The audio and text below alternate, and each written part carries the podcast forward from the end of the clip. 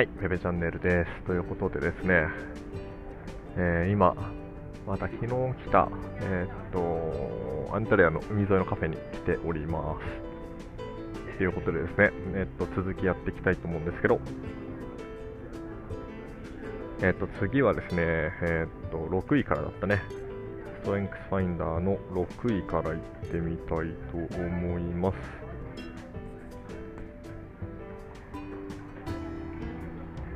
6位ど、どこだ？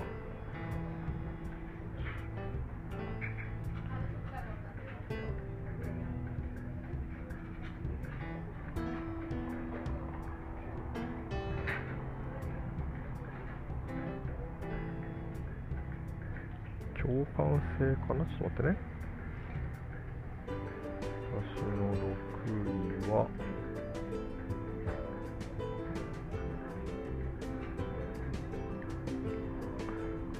6、7、8、9、10いきますね。共感性、成長促進。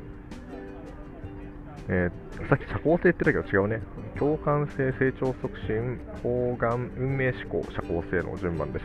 67890。もう一回言うと、共感性、えー成長促進、えー方眼、運命思考、社交性の、えー順番になってます。はい。じゃ共感性からいきますね。共感性の資質が高い人は自分を相手の状況に置き換えて考えることにより相手の感情を察することができます。あもし私があの人だったらってことね。これはでもやってるな、確かに。やっぱイメージが湧くんだな、上の方のやつは。えー強力な共感性の才能を持った人は周囲の人の感情を察することができます。彼らが感じていることをまるで自分自身の気持ちであるかのように感じることができます。うん、本能的に彼らの目で世の中を見ることができ、彼らの見方を理解できるのです。人々の痛みや喜びを時としてそれそれが表に現れる前に感じ取ります。この本能的に理解する能力素晴らしい力を持っています。言葉に発せられない問いかけを感じ、人々が何を必要としているか理解します。これね、いや、あるよ。私、なんか、やっぱ、まあ、仲間外れに したくないっていうのはすごい強くあって、えー人をですね。まあ、これは多分ね、自分がいじめられてたりだと、自分がちょっと宗教のバックグラウンドを持ってたりとかね、することが、あの幼少期の経験としてあって、そこからそのアンチテーゼとしてね、あの、まあ、人を差別したくない、仲間外れにしたくないっていうのは結構強くあるかなと思ってます。だからまあこれはあるね、あると思いますよ。えーっと、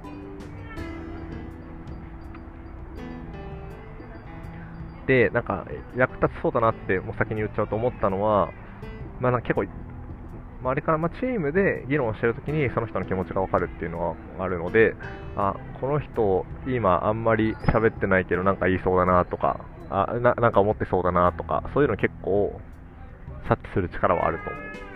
あと、なんかユーザーがこれを見たときにどう思うかみたいなのは結構それに入り込んで、私はじゃあ例えば今10、なんかこう、なんだろうな、25歳の女性だとして、これを見たときにどうかみたいなのは、なんかある程度想像つくみたいなのあるかも。あ、ちょっとまた音楽になってきたな。はい、なので結構あるかなと思いました。はい、で他の人が言葉を探し苦労しているとき、彼らは適切な言葉を適切な言い方で自然に発することができます。はいはい。彼らってのは私のこと言ってるのね。その結果、他の人が自分の感情をそってや自分に向かってうまく言い合わせるように手助けできます。あ、それってこういうこととかもあるし、えーっとね、先回りして言っちゃうのはあるかも、確かに。他の人の感情を言葉にする手助けができるのです。あ、確かにね。うん、うん、うん、うん、うん。これはあるね。すげえあると思う。はい。えーっと、あなたは周囲の人の感情を察することができます。彼らが感じていることを、まるで自分の気持ちられるかのように感じることができますと。はい。あなたは必ずしもそれぞれの人のものの見方に賛成するわけではありません。はい。わかるけど賛成するわけじゃないと。必ずしも一人一人の困難な状況を哀れむわけでもありません。はいはい。哀れむのは共感ではなく同情です。はいはい。わかるってことだね。必ずしもそれぞれの人の選択を受け入れるわけではありませんが、理解します。あ確かになるほどね。本能的に理解する能力は素晴らしい力を持っていますと。あなたは人々が自分の感情をうまく表せるように手助けします。あなたは彼らが感じていることを表現するのを手助けします。この素晴らしい力によってあなたは、人はあなたに惹かれるのです。おー、なるほど。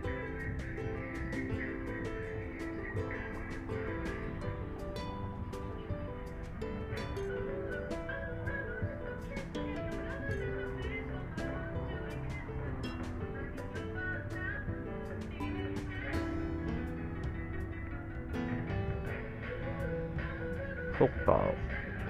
注意点としては、えっ、と、自分が感じていることことを誰も感じていると考えるのは自然なことかもしれないが、その強い思いは他のメンバーを困惑させる可能性があると。あその能力をね、あの、が、まあ、特殊なんだよ、特殊というか、全員が持ってるものじゃないんだよっていうのを理解しておくことが大事って書いてあるね。はい。ありがとうございます。これは、じゃあさっき言ったけど、えっ、と、そうだね、えっ、と、ミーティングの場面とか、えっ、と、人と働いてる場面で、この人こう思ってるかなって、まあ、対面だと特にわかるね。っていうのがわかるっていうのが、まあ一つやってることかなと思います。あとは、まあ、えっと、まあ、ユーザーとかが、あの、これ見たらとか、これ、あとワークショップとかやってて、これ、この時多分こういう気持ちになってるよね、この人たちみたいな。っていうのを、まあ、なんかちゃんと順を追ってやっていくと、結構なんかその気持ちが自分の手に取るように分かるようになってきて、ああ、この時これが必要だねって言えるようになるっていう感じかな。人の感情とかで言うと。会議の進行とか、プレゼンテーションとか、プレゼンテーションとかもそうかもしれない。人の気持ちわかるから結構やりやすいかも。うん、その場全体が何を思ってるかとかね。を想定して、まあ少なくとも仮説を立てて、それに対して何を言ったらいいかとかできる気がする。な。うん。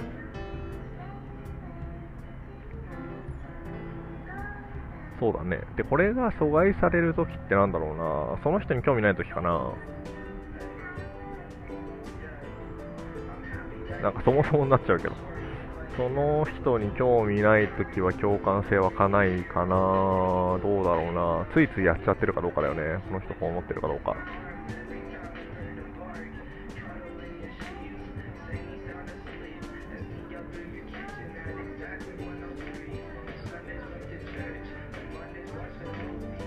そうかもね。なんか、うん、興味ないときはあんまり湧かないかもね。でもそれぐらいなのかなこの共感性が働かない場面。あるかなあまりに近い人が働かないとかそんなこともないよな。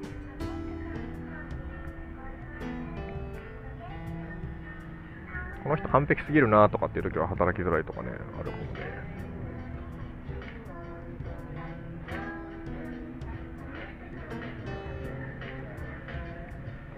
職場で上司に対して働いてたかというと、あんまり働いてなかった気がする。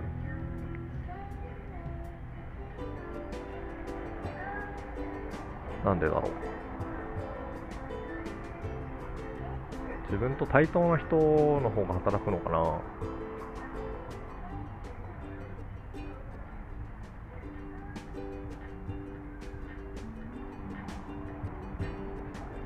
共感の対象ってなんかあれかもね、自分がこう仕切らなきゃいけないとか、自分がなんとかしなきゃいけないっていう対象の人が大きいかもしれない。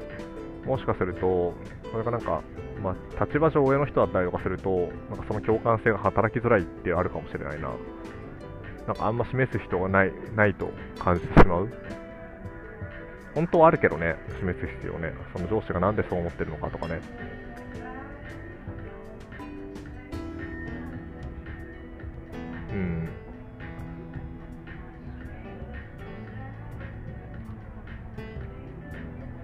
なるほどね。どうやって活かしていきたいかな。でもこれはね、どうやって活かそうかな。共感性、まあでもユーザーの気持ちを分かるようにね、な、するとか、まあ、ナチュラルにできるから確かにこれもね、なんかあんまりなんか活かし方を感じづらいものの一つかもしれない。うん。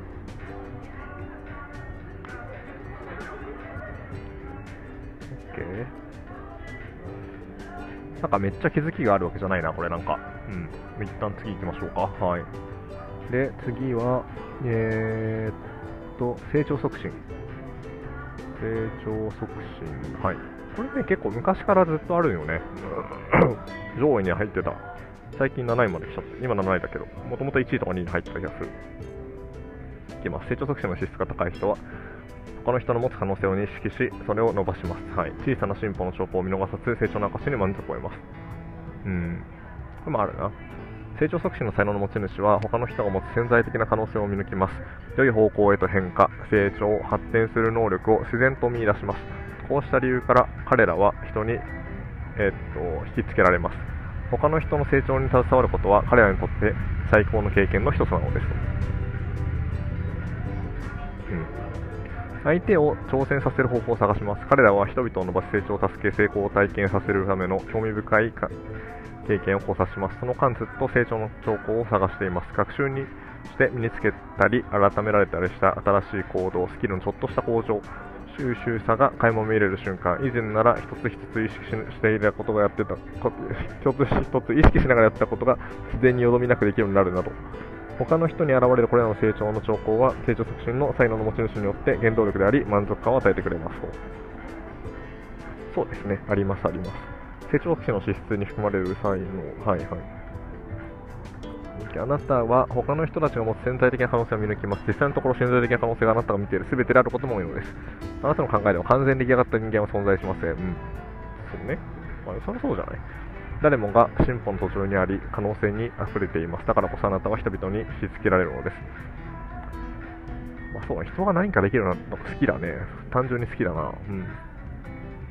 他の人と関わりを持つとき、目標としての彼の成功を経験させることです。あー、これはでもそうかもね。あなたは彼らを挑戦させる方法を探します。彼の能力を成長し伸ばすための計画をします。そしてその間ずっとあなたは成長の兆候を探しています。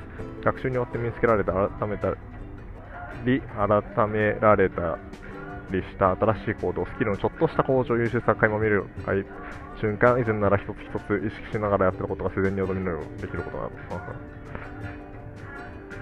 次第に、あなた、次第に多くの人たちがあなたに助けと励ましを求めるようになるでしょう。なぜなら、ある段階であなたの助けは心からのものであり、同時にあなたに喜びをもたらすことだとわかるからですと。うん。確かに確かに。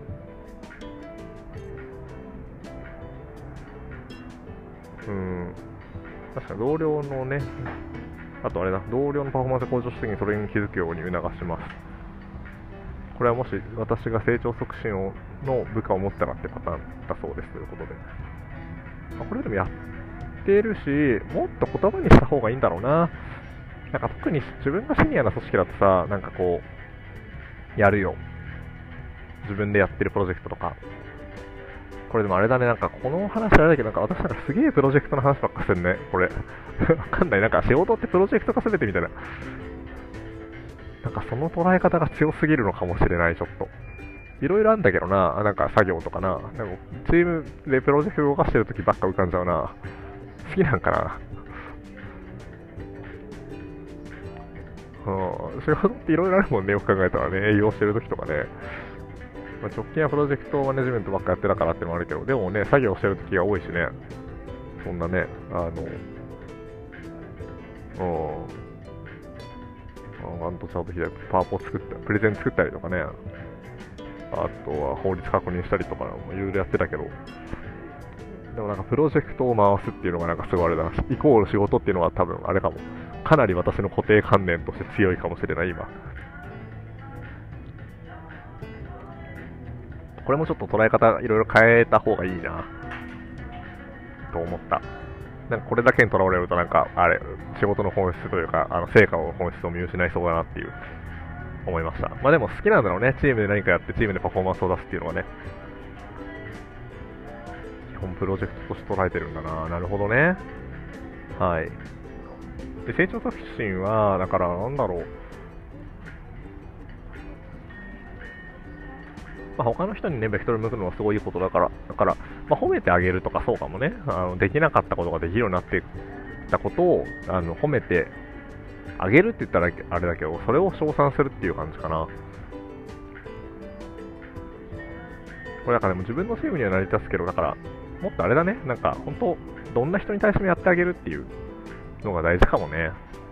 なんか前よりこれ良くなってますね。って、なんか成長してますねって言うとちょっとおこがましいけど、なんかこうね、LP 改善されたりとしたら前よりすごい良くなりましたねっていうのもそうだし、なんか前よりすごい早くできるようになってませんかっていうのもそうだし、ねえ、でもそうだよね、なんか本当はさ、30になっても40になっても50になってもさ、なんか成長するわけじゃないですか、人は。その成長がね、目に見えやすい形かどうか、私の目に見えやすい形かどうかは別としてね、じゃあなんか意思決定早くなるなのかもしれないし、まあ、いろんなことをコントロールできるなのかもしれないし、それは私に見えてないことも多いんだろうけど、それをこうつぶさに拾ってね、あのこれがすごいですってやっぱ言ってあげることって、なんか大きな力になっていくんだろうね、皆さんの。だからそれをなんかその自分がいる組織の中でみんなに対してその彼らがあの何か成長していくことに対してまあ、全ての人に対してねコミットできるっていうのはそれはすごい才能になるかもしれない。才能というか大きな力になるかもしれない。でその人がねこう今まで無自覚だった自分の強みに気づいてそれを花開かせていく。でそれがあのペペに言われたあの一言がきっかけだったんだよねっていう風に思ってもらえるっていう。これはやりがいあるな成長促進。うん、マネージャーだったらもちろんそうだけど、なんかマネージャーじゃなくても、逆にないからこそ、うん、なんかマネージャーとか、なんかマネジメントとかいう概念を置いてなんかやりたいな、これは。いろんな人に対して成長促進、促進の、こう、ね、それを持つっていうのをやりたいな。組み合わせで言うとポジティブとか、ま、組み合わされるよね。前向きな気持ちであの常にあの物事をプラスに捉える、プラス成長促進、これ結構ね、掛け合わせとしていいと思うし、適応性と成長促進は何だろうな、柔軟、あんま分かんないか、収集心、収集心も使ってもいいけどね、いろんなものを網羅的にやるっていうあの捉え方かな。いろ網羅的にあの皆さんに網羅して成長促進をするっていう感じかな。あとはアレンジとの掛け合わせで言うとなんだろう、アレンジ。アレンジ×成長促進。アレンジ×成長促進。アレンジなんだっけ？忘れちゃった。アレンジは、えー、っと、人の、あ人のじゃないのか。アレンジは、あ、コンビネーションとかあれか。あの、組み合わせを作るのが得意って感じだよね。あまあでもこれも強みの発見ってことなんだろうね。強みの発見をして、それをアレンジしてあげるっていう。成長促進、あのこれができるようになったねっていうことを言い続けて、それを強みを発見してあげて、それをアレンジしてあげるって感じか。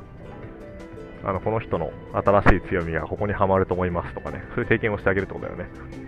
で、共感性とぶつけると、うん、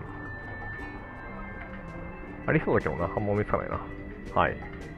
あ、成長促進は結構使えそうだなと思いました。はい。あー、でもこれあれだね、ほんとなんか、自分で普段やなんか呼吸をするようにやってることだから言われないと気づかないしこれがなんか本当に強みなのかってまだ半信半疑かもしれないあ面白いねそういう意味では噛み応えあるなはい次いきます第8位方眼はい方眼の必須が高い人は相手を受け入れることができますとなんかさっきも聞いた気がするな共感性？ああ共感性は相手を理解することができるんだねで、方眼は相手を受け入れることができますなんだ。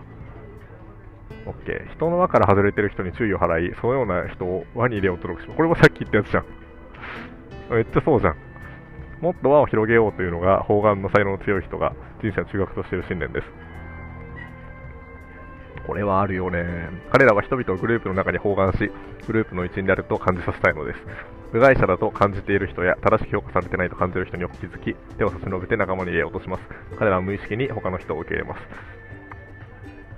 これあると思うな。私は結構、まあ、もちろん私のこと苦手な人もいると思うんだけど、なんか比較的少ないかなと思ってて、逆にちょっと尖ってる人とか、なんかまあ、なんだろう。うーん、ちょっとなんかね、こう、ちょっと今、なんかあんまり関われてないとか、あんまりうまくいってないなって思ってる人に、なんかちゃんと声かけたくなるっていうのは思う。それはあると思う。本当に。うん、これチーム崩壊を起こさないっていうね、意味だとすごい強いよね、これね。で、方眼の才能を持った人は、人種、性別、国籍、生活、宗教に関係なく相手を判断することはほとんどありません。これとかもマジライフミッションだった。うわー、なるほどね。彼らの方眼という資質は人それそれぞれ違っており、その違いに敬意を払うべきだという信念に必ずしも基づいているわけではありません。あ、ってわけではありません。むしろ人は基本的に皆同じであるという確信に基づいています。あ、そうなの人は皆同じように重要なのです。だから誰一人として無視されてはいけないのです。私たち一人一人が仲間に含まれるべきです。あ、同じだっていう感じなのか。うん。ここちょっと哲学的だな。人はそれぞれ違うでしょう。その違いに敬意を払うべきだじゃなくて、人は基本的に同じであるっていう。どっちで考えてんだろうな。これわかんない。私結構違うって当然、違うからこそ違いを、違っていいじゃんっていう方がしっくりくるけどな。でもその根本にある本質的は一緒だっていう風に言いたいのかな。うん、なるほどね。はい。なるほど。もっと輪を広げようというのがあなたの人生の中核としている信念です。あなたは人々のグループの中に包含し、グループの一員であると感じさせたいのです。選ばれた者たちだけのグループを好む人とは正反対です。これあれだね、ちょっと、なんだろう。最上志向とのコンフリクトはありそうだけど、ない、まあでも、ないように整理できるのかもね。最上志向だとこうね、まあ、人を選ぶわけじゃないけど、なんかまああれか。だから平均以下を平均にすることには興味湧かないけど、それをね、なんか強みを持ってる人に興味が湧くっていうのはありつつ、まあ、それはあるけど、包含はしてるんだね。うん、なるほどね。あなたは他の人を寄せ付けないこのようなグループとの関わりを積極的に避けます。あまあ、排他的なコミュニティは避けるね。なんかあんまり、うん、それは私は気持ちよくないですね。グループの表現、できるだけ多くの人がグループに支えられるようにすることによる恩恵が受けられるようにしたいと考えています。誰かがグループの外側から中を覗いているような光景を嫌悪します。はい。あ、これめっちゃ嫌だね、確かに。あなたは彼らが温かさを感じるようにできるように彼らの中に引き入れたいと思います。なるほど。判断することは人の感情を傷つける可能性があります。必要もないのになぜそのようなことをしなければならないでしょうか。なるほどね。人種、宗教、性別、宗教、国籍とかで判断することは人の可能性を傷つける可能性があると。そういう嫌だと。はい。あなたの方眼の資質は、人はそれぞれ違う。あ、これさっき一緒だね。なるほど。チームや組織の中で普段は聞こえていない意見を声にする役割を与えることを検討しましょうと。私に対して。その従業員代表であることに大きな満足感を得るでしょうと。なるほどね。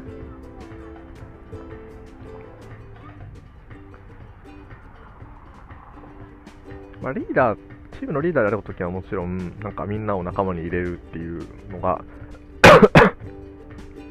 実際働きそうだな、あのよく働きそうだなっていうのはあるよね。で、リーダーじゃないとしても、そのチームの中で、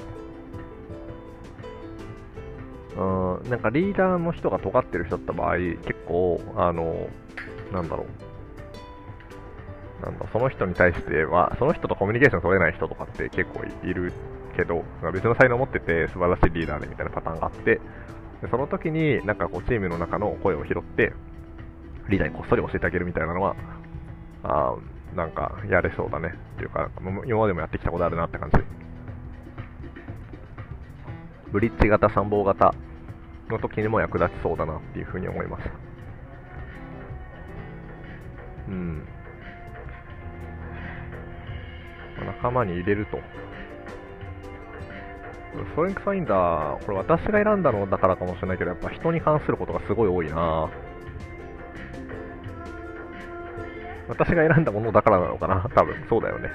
そうなんだと思う。うん。あと、これ、なんだ？阻害要因か。砲丸が働かないときでしょ？これあまりにもね、その人に対して嫌悪感を抱いてしまったら湧かない、砲丸働かないよね。でも、そういうことじゃないもんね。砲丸働かないとき。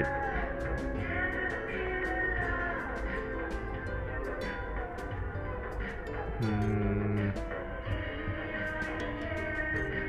砲丸働かないとき。会社で働いてたかな方が仲間に入ってよでも働いてたんじゃないかな飲み会とかちゃんとみんな呼ぼうよっていう風にもするしこれは網羅性？あのあれかもね。完璧主義なところからも近いかもしれないけどちゃんと呼びたいですっていう風にするとかもそうだしうん。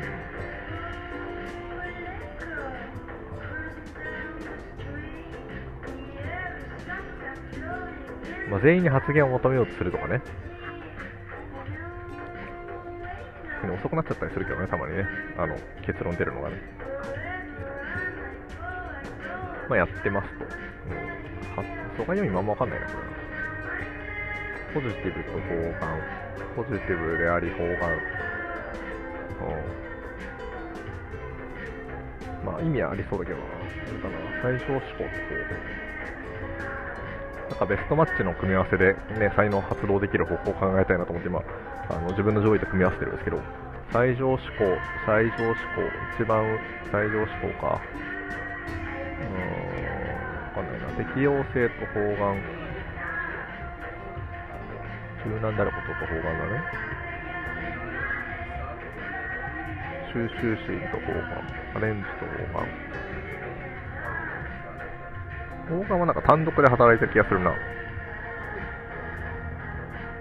包含して、包含した後に、まあ、だから土台作りだもんな、包含結構な。チームの土台作りって感じ。まあ、自分がいると、そのチームがまとまるってことだね。うん。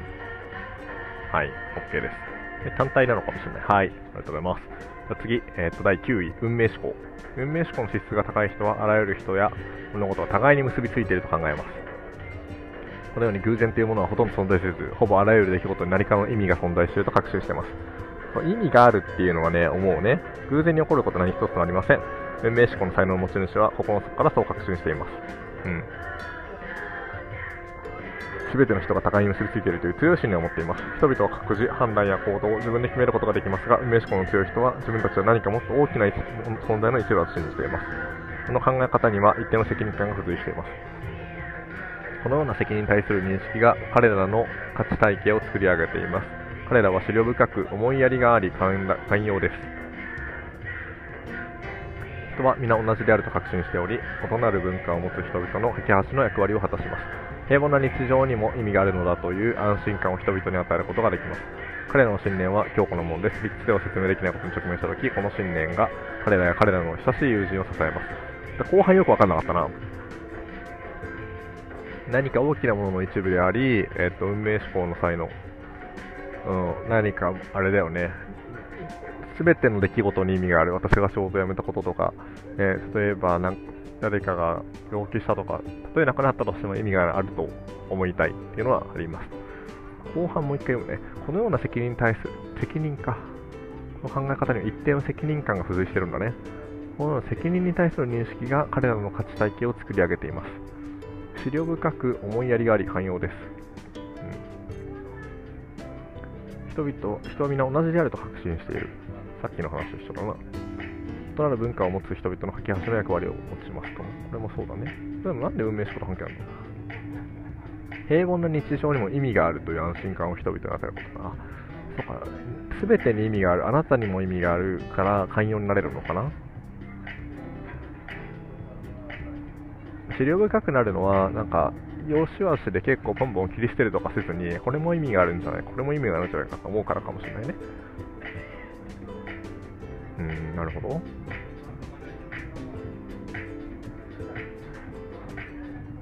偶然に起こることは一つもありません。あなたはそう確信しています。すべての人々が互いに結びついていることを確信している方です。確かに誰もが自分の行動を自分で決める自由な意思を持っている個別の人間です。同時に私たちは何かもっと大きな存在の一部なのです。それをある人は人生の集合的無意識と呼ぶかもしれません。魂あるいは生命の力と呼ぶ人もいるでしょう。しかし何と呼ぶかは問題ではありません。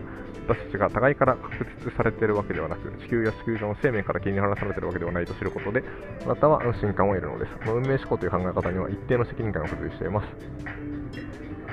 もし人々全てがもっと大きな存在の一部であるなら他の人を傷つけることができますああなるほどね仏教的だね結構ね。自分がこう宇宙である宇宙が自分であるみたいなね。あのもし自分が悪い行いをすれば悪い行いが返ってくるみたいなそういうのに近いかもしれない。それらは自らを傷つけることになるからです。人から搾取することはできません。なぜなら結局自分に返ってくることになるからです。かなり循環これめちゃめちゃあれだな。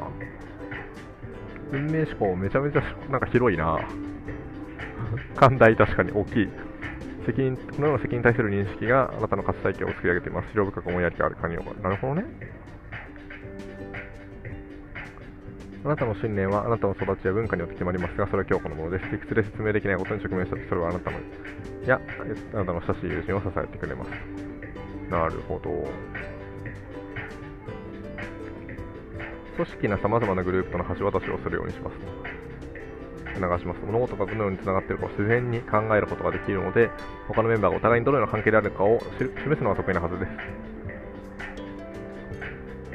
そっか、つながり、ワンネスだね。つながりの中で生きているっていう感じだね。この出来事に意味があり、あの出来事に意味があり、そこにはつながりがあるっていう。あこれはかなりメンタルモデル的ななんかあれだな問いでしたね。なるほどね。ポジティブであることと運命思考はどうつながるかな？わかんないな。最上思考と運命思考。ポジティブ、前向きであることと、ポジティブなんだよね。ポジティブであり、しかも運命思考ってことは、まあ、基本的になんか、まあ、いい方向に考えてて、しかもいい方向であり、すべてのことに意味があるっていう。まあ、これは結構土台なのかもね、私の。最上思考は優れたものを作りたい。あ突出したものを作りたい。のと運命思考。あんまわかんないな。適応性、えー、まあ今を生きる。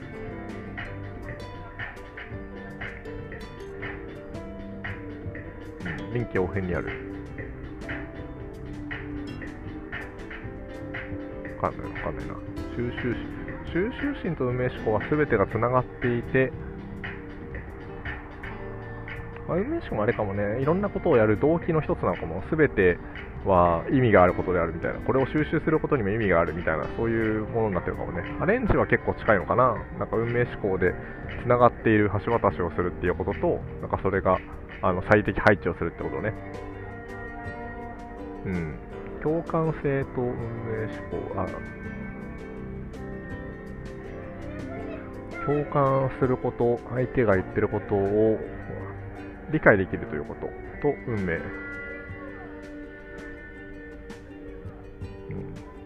うん。わかんないな。成長促進。方眼。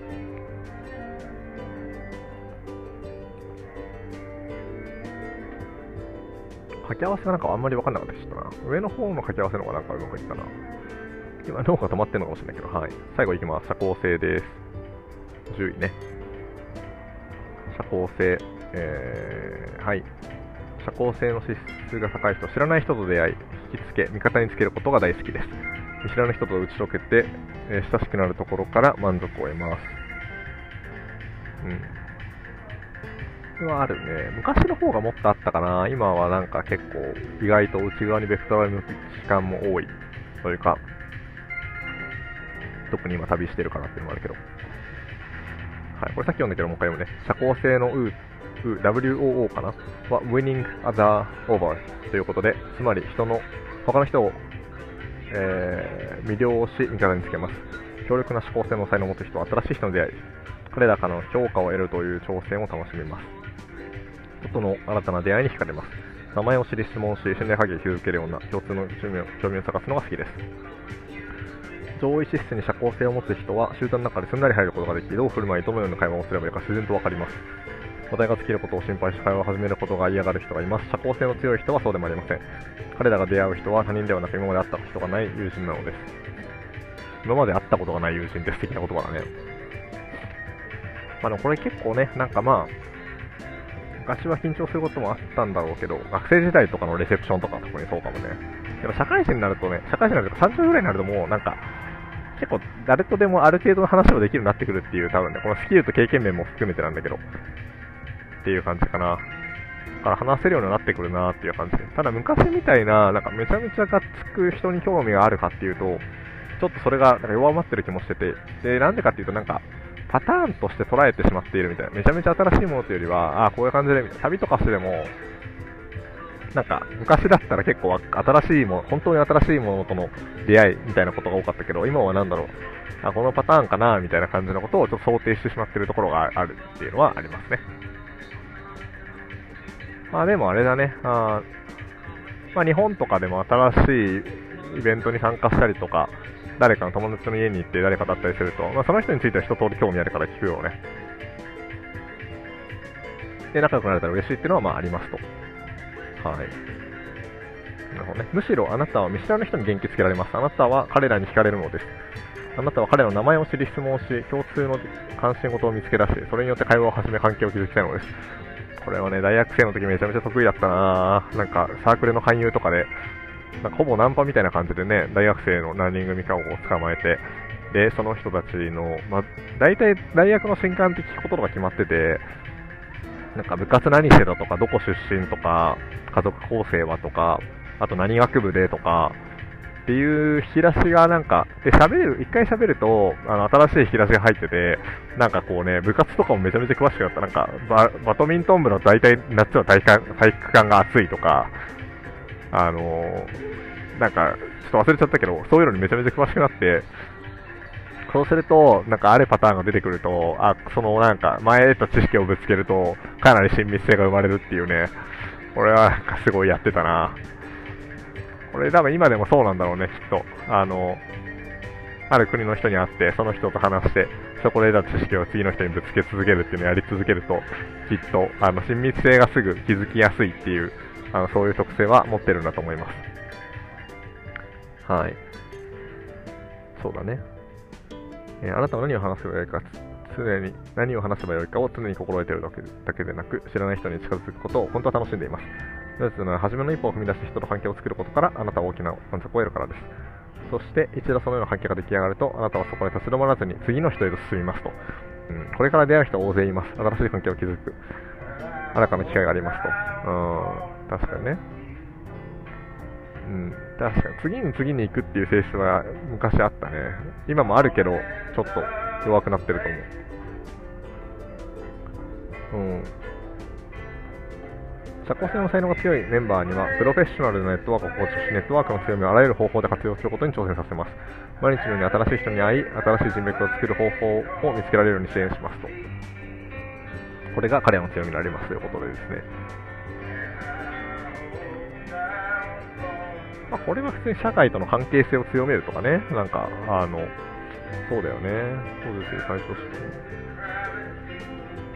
まあ、収集心とは組み合わせられるかもね。網羅的にやってこいっていうのを自分に言うっていう。でここで得た新しい人たちと、素早く親密になること、素早くじゃなくていいもんいいか、まあ、親密になることを繰り返していきますと。で、それに、えっと、多分アレンジとか加えると、なんか自分の社外チームとかできるんだと思うし、やってきてるわ。仲良くなって、今度一緒にこれやんないっていう風に声かけられるチーム作るとか。うん。共感性か。共感性は別にいいかな。あんま関係ないか。共感できること、社交性。今、後ろでギターを弾いてもらってます。方眼、運命思考、社交性。運命思考と社交性とかなんかあるかもね。結構競争的なパワーを持ってるかもしれないね。運命思考。うん。まあ、全ては繋がってますよという感覚。あなたも私も繋がっていて、全てのことに意味があるという感覚と、社交性みたいな。うん。相手と仲良くなり、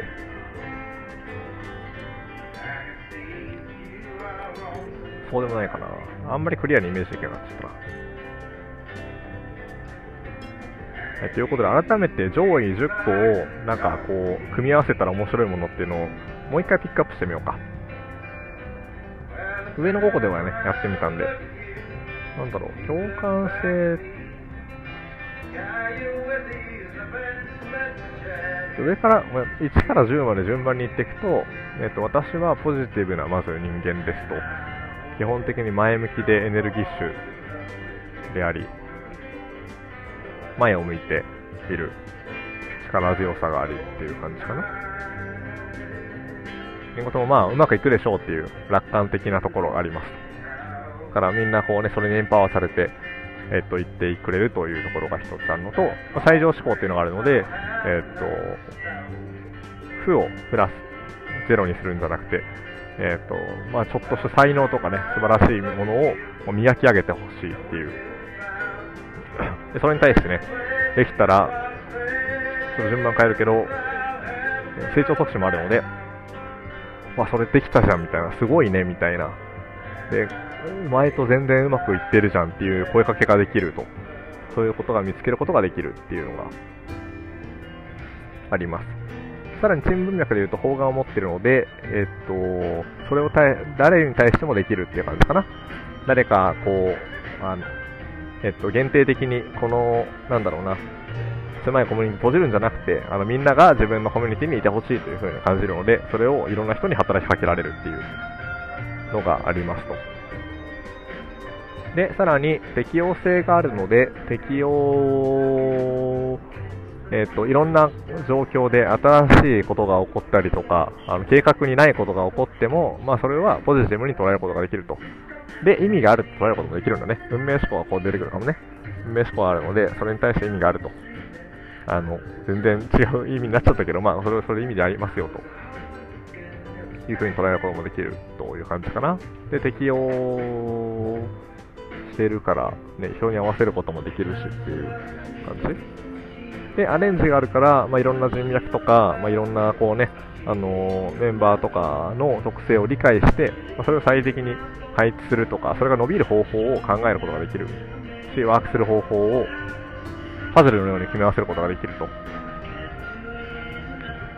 ん、なんか人事のマネジメントには向いてるのかなはい。ちゃんと社交性あるから、まあ、そもそもね、新しい人と出会うことが多いので、まあ、その、新しいパイがこう出てくるみたいな、あれかな、新しい人たちの開拓ができるっていう感じなのかも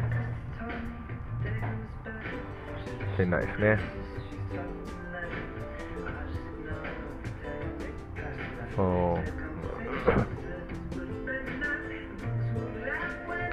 どんな人が周りにいるとね、自分の力を発揮しやすいかっていうのは、これまた別の問いとしてあるね、そうするとね。なんか、今までね、出てこなかったことで言うと、着想とか、自己革新、自己革新、まあ、この辺上の方ではあるんだけどね、信念、親密性、個別化、達成欲、調和性、内政、コミュニケーション、戦略性、目的目標思考、責任感、公平性、未来思考、自我、学習欲、慎重さ、分析思考、指令性、活発性、規律性、競争性、減点思考、回復思考。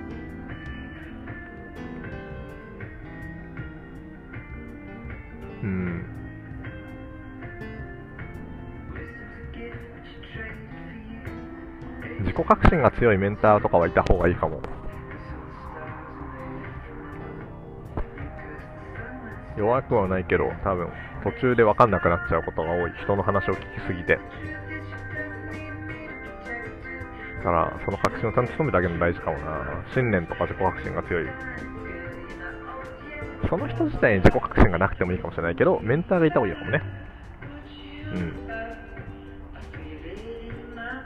むしろそっと応援してくれるメンターの方がいいかもしれない。うん、なるほど。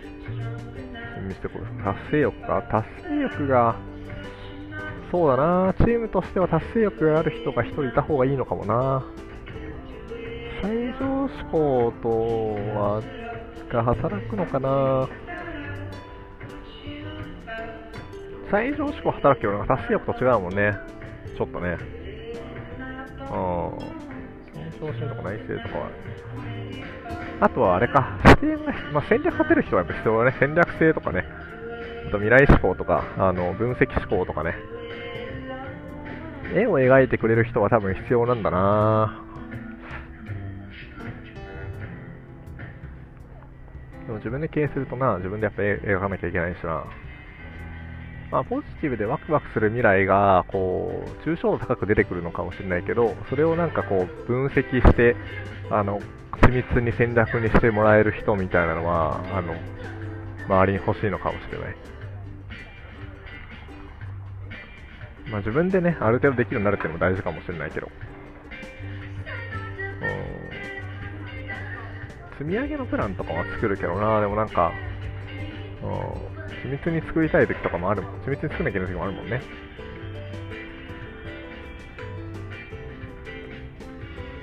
はい、一旦そんな感じかな。はい、ということで、一旦これで、今、上から10まで終わったので、あとは下から、え、6位から10位っていうのもね、もう一回一応取り上げて、これもなんかあんま面白くなくなりかもしれないけど、それで最後にしたいと思います。というわけで、はい、ストレンクスファインダー一旦、えー、6位から10位以上でした。